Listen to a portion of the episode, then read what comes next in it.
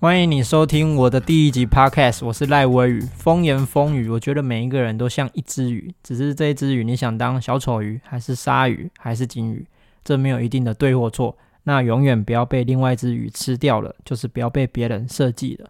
那原本我是想要在脸书上去写这些我这近十年来学到的人事物，那都是我花了宝贵的代价才去换来的，这个代价大概就破千万。就出估就肯定破千万，那详细的金额我会在我出书的时候写上去。那为什么想出书，也是我在几年前还在操盘的时候，那我就有这个想法，我想要出书，只是当时没有几个故事可以写。那到现在是很多的故事可以写到第二季，都还有故事可以写，就知道我花了多多的钱，学到了很多的代价。那因为我的人生没有出现，嗯，一个个真正的。一直都在我身边的贵人，一个好人来一直去提醒我、帮助我。那我觉得我来可以来当这个人。那我原本也是想要在脸书上写这些故事。那到我今天播动态的时候，投票的结果是每个人都选，有投票的人都选 Podcast。我就觉得，哎，那我就来弄一个 Podcast，那也可以避免文字上的误会。那这个声音也可以一直放在。Podcast 只要 Apple 不倒，那我声音永远都会存在。我也可以放给我的家人。那往后他们需要帮忙的时候，没有人帮，那我又刚好挂了的时候，他们可以翻翻我的 Podcast 听一下。那也可以保存我这个声音，因为我当年没有人教，但是至少我可以去付出我现在能够付出的，也算是一种保留我的。一个脑袋的一个方式，那这一些宝贵的经验呢，我没有办法一次录到底，所以我会分段，所以我的 podcast 只会有五到十分钟，那都不会有干话。所谓的干话就是绕了一大圈没有重点，每一个每一篇都会有重点。像今天的重点就是担保，就是这也是我唯一一件我没有花钱但学到一个很宝贵的经验，就是担保两个字，永远不要替别人当保人。那这是我在十六、十七岁的时候，我的家人就告诉我了。那他们也是唯一教我的就这一件事情，其他事情都没有教我。所以一路跌跌撞撞到今天，我才学到了许多做生意要用到的事情。那为什么会说他们唯一直教我这个呢？因为在当时他们告诉我这句话的时候，永远不要替别人当保人。我当时是觉得很很莫名其妙，要跟我讲这个干嘛？我我也不会用到啊。那我当朋友朋友的保人又会怎样？他跟我是妈几耶？我当时是真的这个想法。那到现在来看，他们真的有帮我少叠了很多个坑。我觉得如果当时他们没有教我这个观念的话，那我深信我一定会当别人的保人。因为其实这就是经验的问题。我遇过富二代，就是真正人家的企业的二代。那他们我。提的一些观点，我都会在反问他们。我在跟他们聊天的时候，我会都问他们说：“诶，为什么你们会知道这一件事情？”很多的回答都是：“诶，他们有的是亲戚教他们，他们叔叔教他们，他们爸爸教他们，他们在他们家中看到的。”所以我很相信，所谓的富二代是真的学到了他们的观念，他们上一代的观念，那来让他们少跌了很多很多的坑洞。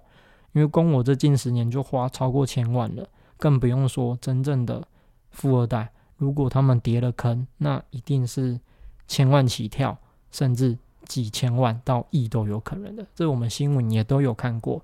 所以呢，我没有，嗯，富二代可以当的话，那我至少可以让我的小朋友，那他们可以当有观念的二代。也不是富二代，因为他爸也不是富二代，所以他爸也不会给他当富二代，所以我只会把我的观念给他们，那刚好可以放在 Podcast，只要 Apple 不倒，我的声音永远都存在。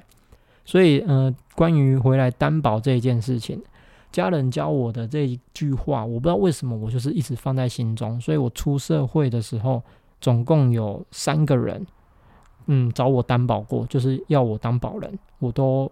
拒绝了，那用另外一种方式去协助他们，就是替他们想另外一个方式，永远都可以想办法。这也是我成立这个 podcast 的主要原因，就是我觉得只要你遇到问题了，那你没有人去帮忙，你可以写信给我，写信来问我。那在我的能力范围内，我都会帮忙。那只要呢，是不是在我的领域，就是我所谓的，只要不是金融领域跟金钱领域的话，我都可以去提供回答帮助你们。那只要这两个领域的，那我都会去采取收费制的去帮忙。那当然，你能给钱，我就是永远只站在你呃的立场，帮你去思考这件事情怎么去处理，就像律师一样。那因为我也请过律师，有找过律师，我的我遇到的律师是真的很赞的律师，他一百趴是站在我这边替我想办法。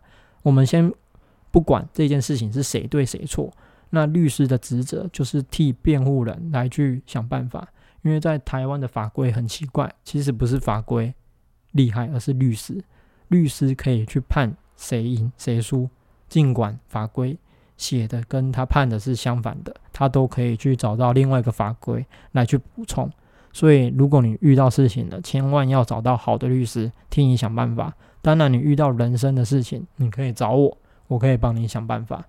那回归于这个担保这件事情，担保我们每个人都想要当好人。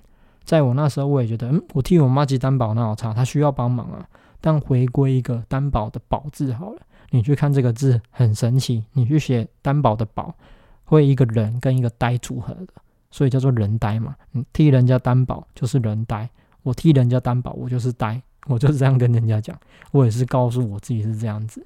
所以每当朋友需要帮忙，我就会替他们想办法，但是我不会当他们的保人，因为呃，我也有遇过。